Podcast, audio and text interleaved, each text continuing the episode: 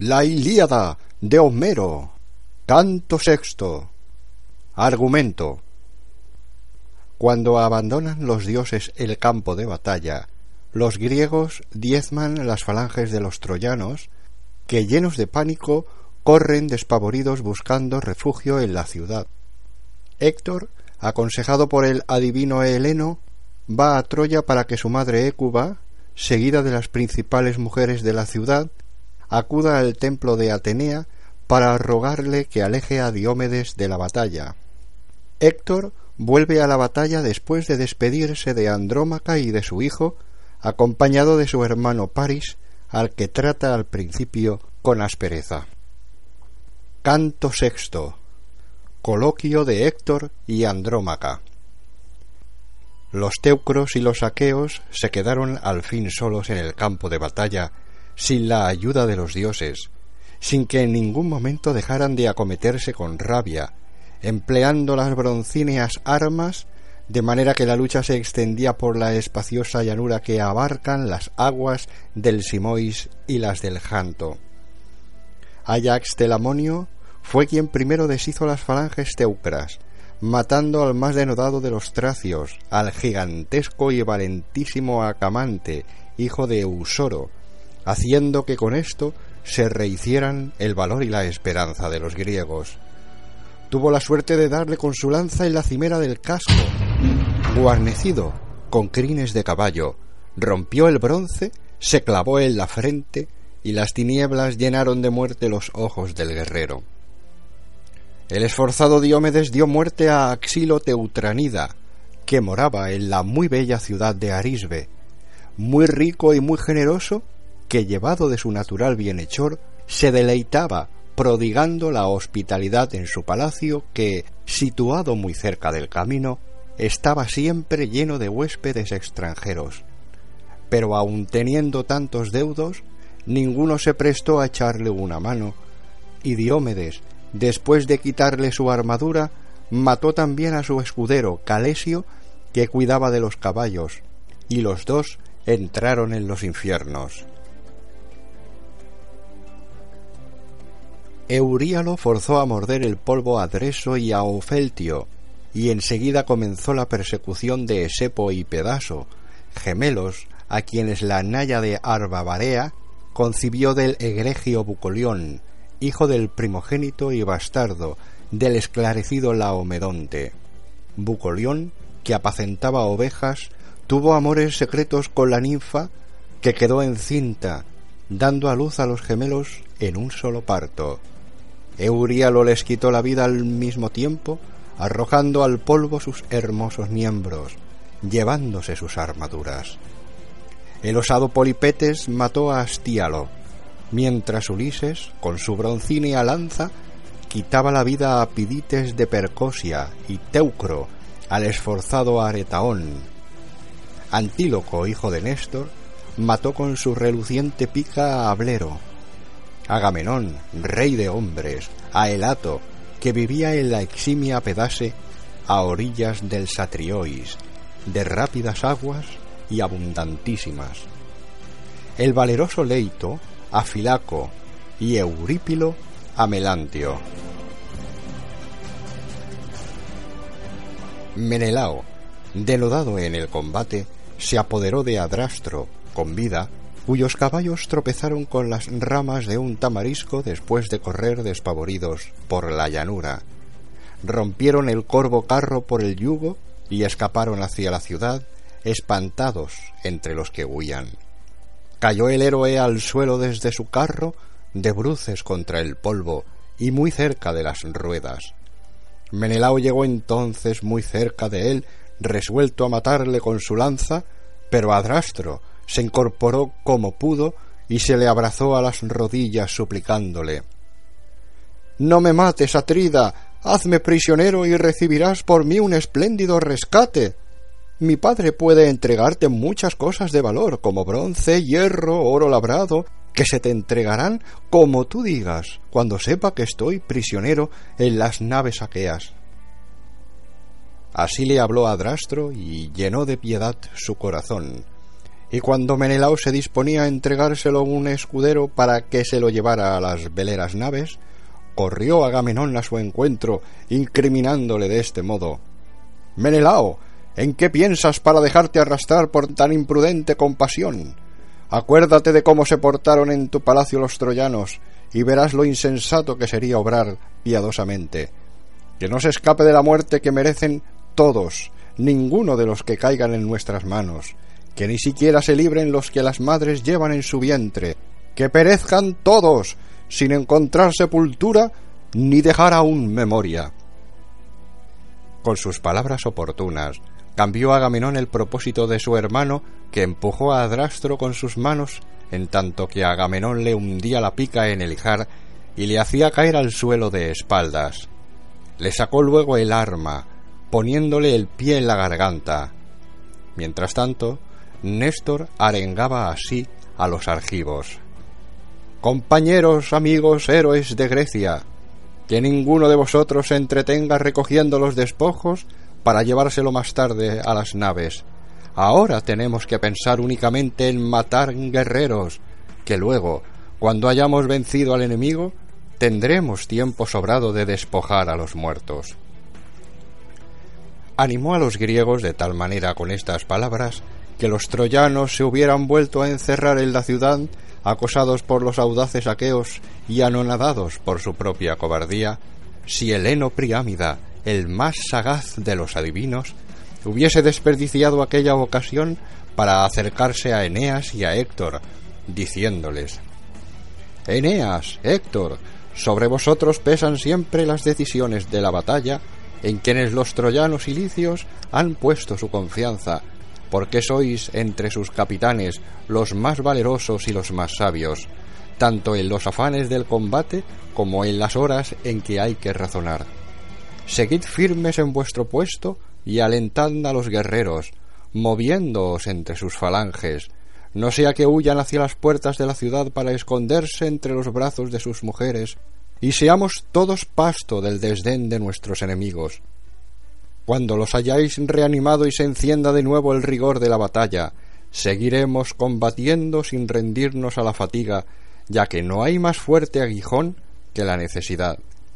Y cuando hayamos detenido con el esfuerzo de todos al enemigo, irás tú, Héctor, a la ciudad a decir a nuestra madre que reúna a las matronas que encuentre más venerables y que vaya con todas a la Acrópolis hasta el templo consagrado a Atenea la de los brillantes ojos, y que dejen sobre sus rodillas el peplo más grande, más hermoso y más rico que haya en el palacio, y que le hagan la promesa de sacrificarle doce vacas de un año que no hayan sufrido aún el yugo y que sean vírgenes, para que se compadezca de la ciudad, de nuestras esposas y de nuestros hijos, y aleje de la batalla al hijo de Tideo, guerrero implacable, que es fuerte de todos nuestros males con su arrojo, y a quien yo tengo por el más denodado de los aqueos, ya que jamás tuvimos tanto miedo ni al propio Aquiles, rey de hombres, a pesar de haber nacido del vientre de una diosa.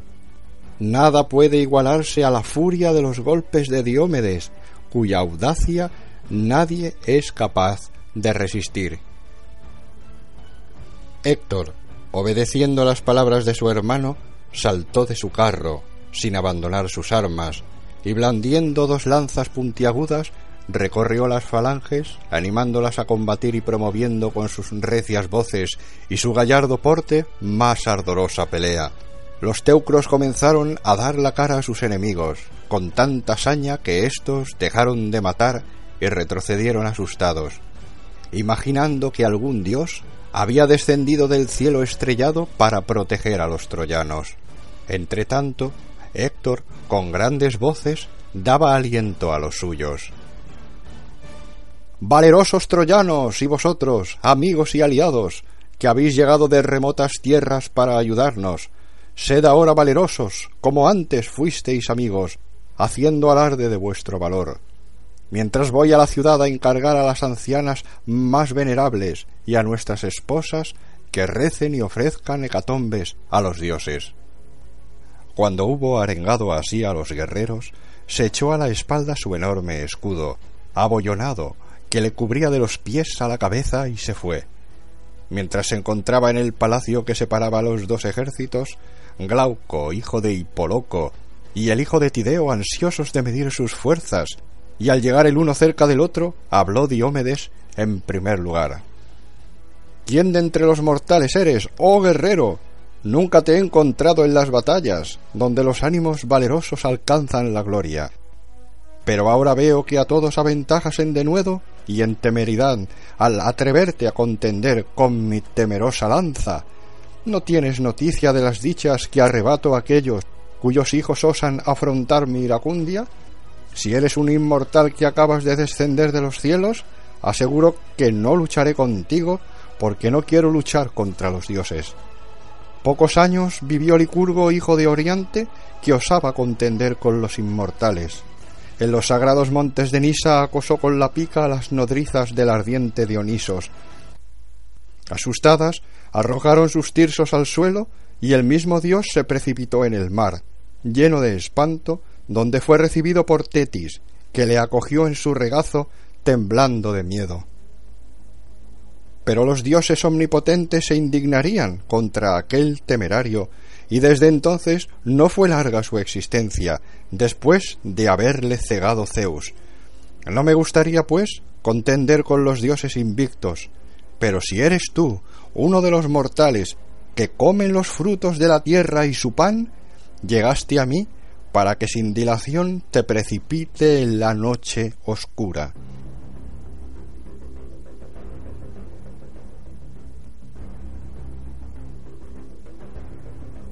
El valeroso hijo de Hipoloco le contestó Magnánimo hijo de Tideo, ¿por qué me preguntas quién soy? Como las de las hojas en el bosque, es la generación de los hombres sobre la tierra. Son adorno del árbol un día y otro, y son abatidas por el viento y desparramadas por la tierra.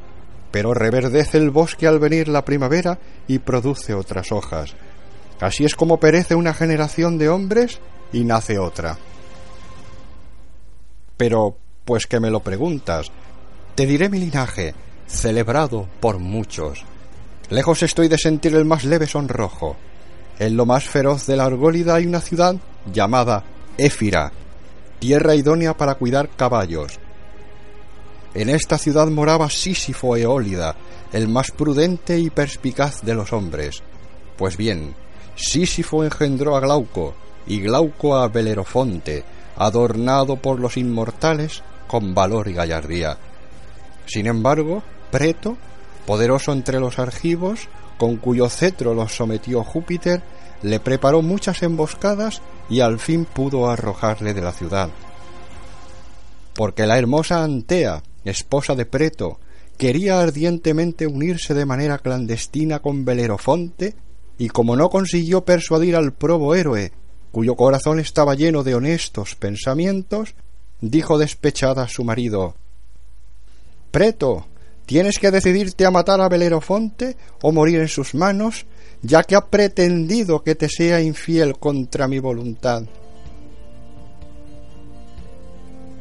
Puedes suponer que encendido de cólera quedó el rey al oír tales palabras, y aunque no se resolvió a matar a Belerofonte por miedo a la cólera de los dioses, si violaba la hospitalidad, le envió a Alicia con unas tablillas bien cerradas en las que había dibujado muchos signos de muerte a fin de que su suegro le hiciese desaparecer. Belerofonte se puso en camino, encomendando su suerte a la voluntad de los dioses, y llegó dichoso a la vasta Alicia, bañada por las aguas del caudaloso Janto, donde fue recibido muy efusivamente por el rey, que le dio muestras de mucha alegría y le hospedó durante nueve días, agasajándole con sendos bueyes que mandó matar en su honor. Pero al aparecer por décima vez la aurora de rosados dedos, le pidió las tablillas que le llevaba de parte de su yerno, y en cuanto las descifró, dispuso que el Belerofonte fuese a matar a un monstruo espantoso, la quimera, león con cuerpo de cabra y cola de dragón, por donde arrojaba torbellinos de fuego y horrendas llamas. Belerofonte, sin arredrarse, dio muerte al monstruo, valiéndose de indicaciones que le enviaban los dioses. Pero pronto se vio forzado a contender contra los famosos y horripilantes Solimos. Dijo después que nunca sostuvo tan fiero combate con los hombres. Después mató a las aguerridas amazonas y cuando volvía victorioso a la ciudad, el rey, decidido a matarle, urdió contra él un ardid miserable, escogiendo los varones más audaces e insolentes de Licia, y les ordenó que se emboscaran para matarle en el camino.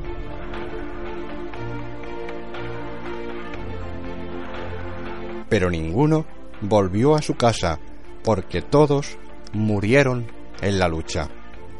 Se persuadió al fin el rey de que era de estirpe divina un hombre capaz de aquellas acciones, y le ofreció su palacio, casándole con su hija y haciéndole copartícipe de su realeza. Los licios le cedieron por su parte un hermosísimo campo lleno de frutales y con el más rico viñedo del país, y rodeado de bosques y tierras de labranza. Y Belerofonte tuvo de su mujer, la princesa, tres hijos, Isandro, Hipoloco y Laodamia, que, amada de Zeus, parió al deiforme y valeroso Sarpedón. Cuando Belerofonte tuvo que sufrir la animadversión de los inmortales, erraba solitario por los campos de Ale, conllevando su ánimo y alejándose de los hombres, sin poder zafarse de su negra e invencible tristeza. Dos de sus tres hijos murieron pronto, y Sandro por Ares, insaciable siempre de guerras, que le hizo morir en un combate, y la Odamia por la irritable Artemisa, que usa riendas de oro. El tercero, Hipoloco, me engendró a mí, yo soy su hijo. Él fue quien me envió aquí con la obligación de distinguirme y descollar sobre los más gloriosos entre los innumerables héroes que aquí combaten para no deshonrar mi linaje, ya que mis antepasados fueron los hombres más valientes de Éfira y de la espaciosa Licia. Estos son mi abolengo y mi linaje, y me glorío de que así sea.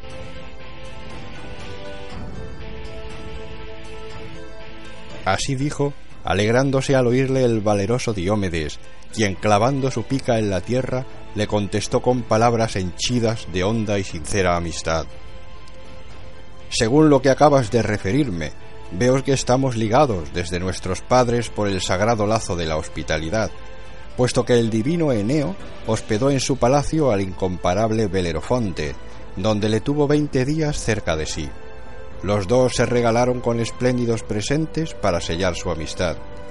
Eneo dio a Belerofonte un precioso tahalí teñido de púrpura y Belerofonte le obsequió con una copa doble de oro que tengo en mi palacio por la que conozco bien los vínculos que nos unen desde el tiempo de nuestros abuelos, ya que no conocí a mi padre, por haberme dejado muy niño cuando se fue a Tebas, en donde sucumbió al ejército aqueo. Cada uno de nosotros tiene, pues, un amigo leal. Tú a mí, en Argos, cuando te plazca visitarme, y yo a ti en Licia, cuando acuda allí para honrarme con tu hospitalidad. De modo que no es bueno que tú y yo peleemos, porque a mí aún me quedan muchos teucros que matar y a ti muchos aqueos con quienes medir tus fuerzas, sin que sea necesario que enfrentemos ahora nuestras armas amigas.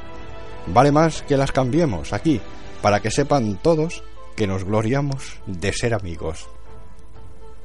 Enseguida descendieron cada cual de su carro y se estrecharon las manos en señal de amistad, y cualquiera al verlo hubiese creído que Zeus había enloquecido a Glauco, que cambió sus armas de oro por las de bronce de Diómedes con alegría, las que valían el precio de cien bueyes por las que no valían más de nueve. Mientras llegaba Héctor a la ciudad, y al arribar al bosquecillo de encinas que había junto a las puertas, se encontró con las esposas y los hijos de los troyanos que acudían a saber noticias de sus hijos, maridos, padres y amigos. Héctor les pidió que orasen para que los dioses los protegieran, ya que los más de ellos estaban amenazados de las más crueles de las calamidades, y luego, sin detenerse, llegó al palacio de Príamo. Estaba el palacio rodeado de bruñidos pórticos, con cincuenta pabellones de piedra labrada, donde se albergaban los hijos de Príamo con sus legítimas esposas. Al otro lado, cruzando el enorme patio, otros doce, igualmente construidos con sillares adosados y techados, en donde se acostaban los yernos de Príamo con sus castas mujeres. La reina Écuba, que iba a buscar a la Ódice, la princesa más hermosa, salió a su encuentro al verle y le dijo, tomándole amorosamente de la mano Hijo mío, ¿por qué has venido hasta aquí abandonando el campo de batalla? ¿Es que acaso los aqueos, maldito sea su nombre, han rechazado a los troyanos hasta la ciudad y vienes a elevar tus manos inermes a Zeus como último recurso para suplicarle a él y a todos los dioses que reaviven vuestras fuerzas ya agotadas? Si es así, espérame que voy a buscar vino con miel para que lo bebas en nombre de Zeus y de los otros inmortales y podrás recobrar el vigor que has perdido. Porque el vino acrecienta en gran manera las fuerzas del guerrero extenuado, y tú lo estás mucho de tanto pelear al frente de los tuyos. Héctor, el de tremolante casco, respondió a su madre No me traigas vino mezclado con miel, adorada madre, no sea que bebiéndolo me adormezca y pierda el coraje y la fuerza. Tampoco puedo ni me atrevo a libar el negro vino en honor de Zeus antes de lavarme las manos, porque no es justo implorar al dios que amontona las nubes cuando se está manchado de polvo y sangre como yo. Pero ruega tú por mí, congregando a las matronas y tomando los mejores perfumes. Entrad luego en el templo consagrado a Atenea, que dirige las batallas. Pon sobre las rodillas de la diosa de la hermosa cabellera el peplo mayor, más vistoso, más rico, que valores como ninguno de los que haya en el palacio, y prométele sacrificarle doce vacas de un año, aún no sujetas al yugo y vírgenes, si se apiada de las mujeres y de los hijos de los troyanos y aleja de la sagrada Ilión al hijo de Tideo, temible guerrero, que es fuente de nuestra derrota con su furia y temeraria valentía. Ve pues, oh madre, al templo de Atenea, en tanto que yo voy en busca de París, que se trague la tierra, por si logro que se avenga a escucharme. No le trajo al mundo Zeus más para que fuese un azote para Príamo, sus hijos y su ciudad. Me parece que mi corazón se libraría de sus angustias si le viera descender con presteza al orco. Así habló Héctor. Écuba se fue a sus habitaciones y dio órdenes a sus esclavas para que se desparramasen por la ciudad y congregaran a las matronas más virtuosas y esclarecidas. Y luego, mientras se cumplían sus órdenes, bajó al fragante aposento en donde se guardaban los peplos bordados por las mujeres que se trajo París de Sidón en el mismo viaje en que robó a Helena y tomó el más rico, el más grande y el mejor trabajado, resplandeciente como un astro que estaba debajo de los demás, para ofrecérselo a Atenea. Se fue luego a la cabeza de las ilustres matronas que acudieron con presteza a su llamada.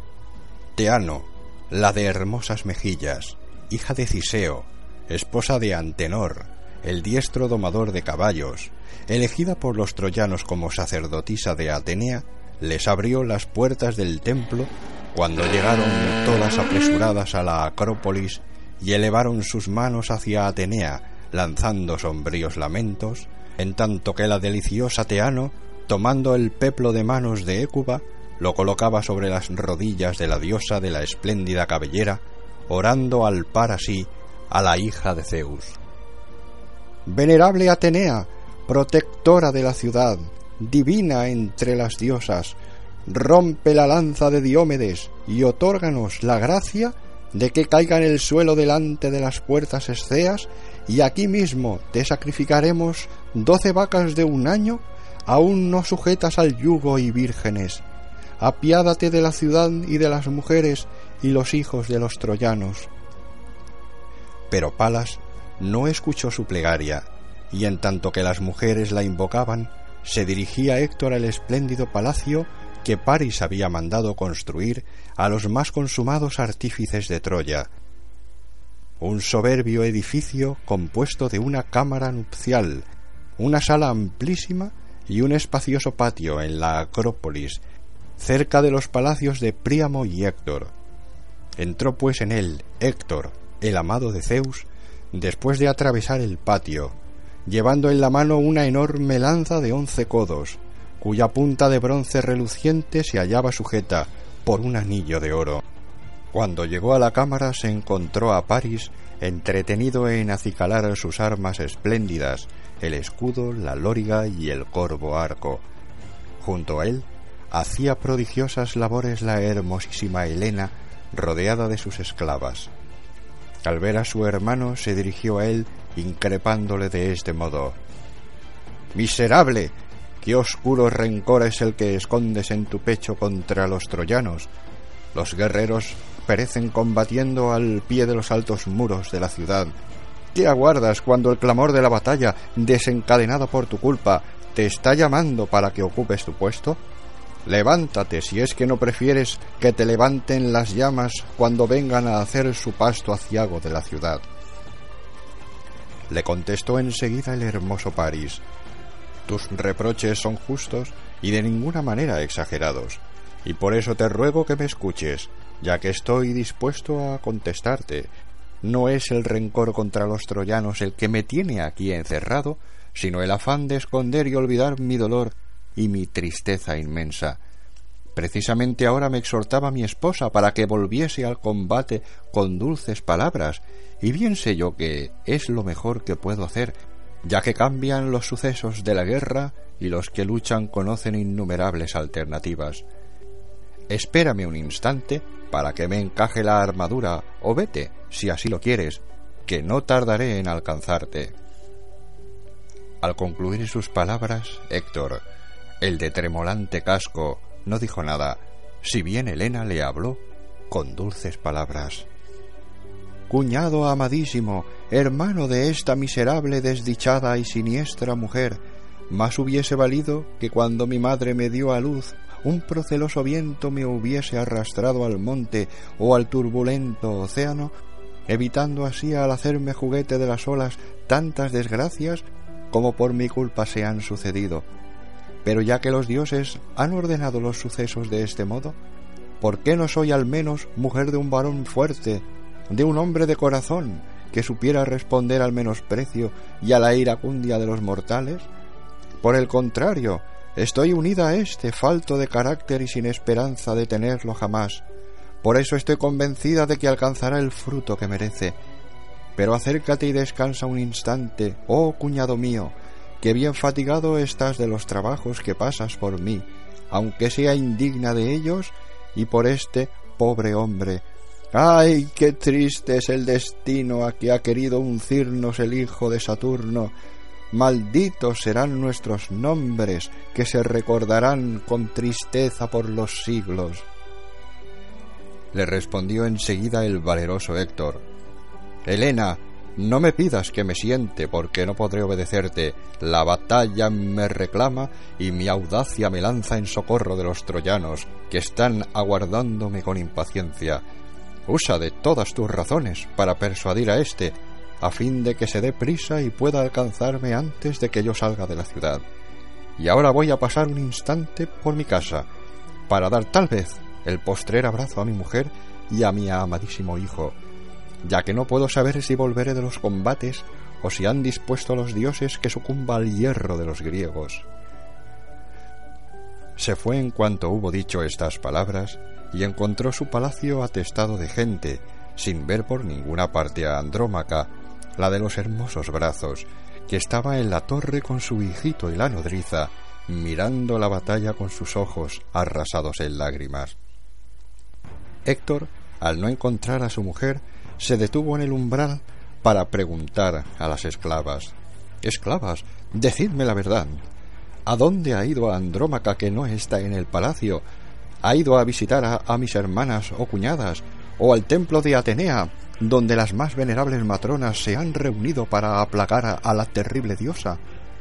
Le respondió al instante la despensera Señor, Andrómaca no ha ido a visitar a tus hermanas ni a tus cuñadas, ni tan siquiera al templo de Atenea con la reina y las más venerables matronas de Troya, sino que ha subido a la torre más alta al saber que los teucros iban cediendo al formidable ímpetu de los aqueos Luego, ansiosa, como fuera de sí, se marchó a la muralla con la nodriza, que lleva en sus brazos al niño. Al oír las palabras de la despensera, salió Héctor del palacio, desandando el camino recorrido ya por las bien trazadas calles, saliéndole al encuentro Andrómaca, hija del magnánimo Eetión, que habitaba junto al Placo en Tebas de Hipoplacia y era rey de los cilios. En las puertas esceas, por donde Héctor tenía que salir de la ciudad, estaba Andrómaca acompañada de una doncella que llevaba en sus brazos al dulce niño, muy amado de Héctor, hermoso como un astro, al que su padre llamaba Escamandrio, y el pueblo Astianacte, porque era él, Héctor, el más inexpugnable baluarte y la salvación de la ciudad. El héroe sonrió silenciosamente al ver a su hijito, y Andrómaca, con los ojos arrasados de lágrimas, se detuvo al lado de su esposo y le habló de este modo. Pobre Héctor, tu indómito valor te va a perder. No tienes compasión de nuestro hijito, que ay de mí. Pronto se quedará huérfano, ni de mí desdichada, que pronto sé que me quedaré viuda, porque los aqueos, ansiosos de acabar contigo, te acometerán en masa, ay de mí. Bien quisiera yo si tienes que morir, morirte antes, persuadida de que nunca encontraría consuelo. No tengo ya a nadie más que a ti en el mundo, porque a mi padre le mató Aquiles cuando develó la populosa ciudad de los cilicios, Tebas, la de las altas puertas. Le mató, pero al ver su cadáver le sobrecogió un temor religioso y sin atreverse a despojarle siquiera de sus armas, le quemó, erigiéndole enseguida un túmulo alrededor del cual plantaron luego álamos las ninfas Oreades, hijas de Zeus, que comporta la égida. Igual suerte corrieron mis siete hermanos, acometidos por el hijo de Tetis en el prado, en que solían apacentar los mansos bueyes y las dulces ovejas, sepultándolos a todos en el orco. Y mi madre, que reinaba junto al boscoso placo, respetado por el fuego y el bronce, fue conducida como esclava con el botín y liberada por un cuantioso rescate. No pudo ver la desgraciada su palacio porque la asaeteó Diana con sus flechas. Ahora lo eres todo para mí, Héctor, mi padre, mi madre, mis hermanos y mi amadísimo esposo, en quien se encuentran reunidas todas las ternuras que aún conserva la tierra para mí. Ten pues misericordia de mí y de tu hijito, y quédate en la torre sin afrontar, como acostumbras, todas las desgracias, porque desde ella puedes contener la fuga de los troyanos y hacerte inexpugnable en esa colina cuajada de cabrahigos, por donde los muros de la ciudad son más fácilmente accesibles a los enemigos. Por ella han intentado ya tres veces abrirse camino con sus guerreros los más valientes de los aqueos, los dos Ayaxes, los Atridas y Domeneo y el indomable hijo de Tideo, acaso porque se lo aconsejara alguien que conociese bien los designios de los oráculos, o porque ellos mismos han visto al fin que tal lugar es el sitio más asequible. Héctor respondió a Andrómaca Amadísima esposa, lo que acabas de decirme no puede menos de hacerme sufrir y de conmover mi corazón. Pero mis sufrimientos serían aún más grandes sin más que ver las miradas de los troyanos y la de las troyanas si huyera del combate como un cobarde. ¿No es esto ciertamente lo que me aconseja el corazón? Porque supe siempre ser valiente y luchar al frente de mis guerreros para mantener la gloria de mi padre y acrecentar la mía, y no voy a desmentirlo en esta ocasión. No es que mi corazón no presienta ni deje de comprender mi inteligencia, que puede ser que un día perezca la sagrada Ilión y con ella su rey y su pueblo, pero ni la caída de la ciudad, ni las desdichas de los troyanos, incluyendo las de Écuba, mi padre y mis hermanos, que morderán el polvo, vencidos por nuestros enemigos, me importan de manera tan agobiante como el cruel presentimiento de que tú, amadísima Andrómaca, seas arrastrada algún día entre llantos y angustias por alguno de los aqueos hasta Argos, donde estés para siempre, sin libertad ni alegría, y sin mi protección ni mi cariño, y tengas que ir por agua a la fuente, o hacer tus labores vigiladas por los ojos llenos de rencor de otra mujer y compartir el lecho, siendo lugar de descanso, de las fatigas de algún hombre. Ay, tal vez alguien diga, para aumentar tu dolor, al verte desquiciada, sin consuelo y con los ojos siempre llenos de lágrimas, esa mujer fue la esposa de Héctor, el guerrero que más descollaba entre los troyanos, hábiles en domar caballos, cuando se hacía la guerra en los alrededores de Ilión, de fuertes murallas, y hela aquí, trayendo agua, haciendo las labores más serviles y compartiendo el lecho de un esforzado soldado. Tendió sus brazos al hijito al concluir estas palabras, y el niño escondió su carita en el seno de la nodriza, llorando muy asustado, porque sintió miedo de la catadura de su padre, cubierto de hierro, de sangre y de polvo, así como de las armas, el escudo y el yelmo, y en particular del enorme penacho de crines de caballo que ondulaba sobre el casco. Mientras sonreían los amantísimos padres, Héctor dejó en el suelo el reluciente casco y luego tomó a su querido hijo en sus brazos y le besó, acariciándole y besándole, y así oró a Zeus y a todos los dioses. Zeus y dioses del Olimpo, otorgadme la gracia de que este hijo mío sea como yo, famoso entre los troyanos y valentísimo, que reine en Ilión con poderío y que cuando regrese del combate digan de él que es mucho más valeroso que su padre, y que su madre se sienta orgullosa de tener un hijo tan valiente y virtuoso, oyendo semejantes elogios y viéndole entrar en la ciudad cargado del botín de sus enemigos. Cuando acabó su plegaria, depositó al niño en el seno perfumado de su madre, que sonreía con los ojos aún cargados y bañados en lágrimas. Héctor contempló a su amada esposa y la acarició dulcemente con su mano, diciéndole Esposa amadísima, ¿a qué va a acongojarse así tu corazón, si nadie podrá enviarme al orco antes de lo que el hado haya dispuesto? También debes acordarte de que ningún hombre, una vez nacido, puede zafarse de su destino si es valeroso como si es pusilánime. Vete a casa y ocúpate de tus labores del telar, ordenando a las esclavas que no desmayen en su trabajo, que ya nos ocuparemos de la guerra los que hemos nacido en Ilión y yo el primero.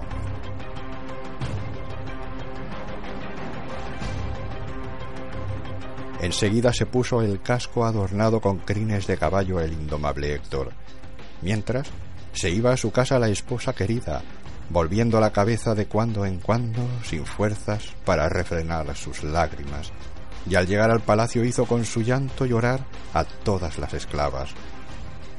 Así lloraron en el palacio a Héctor mientras vivía, porque sabían bien su arrojo y no esperaban que volviese, escapando de las manos de los aqueos.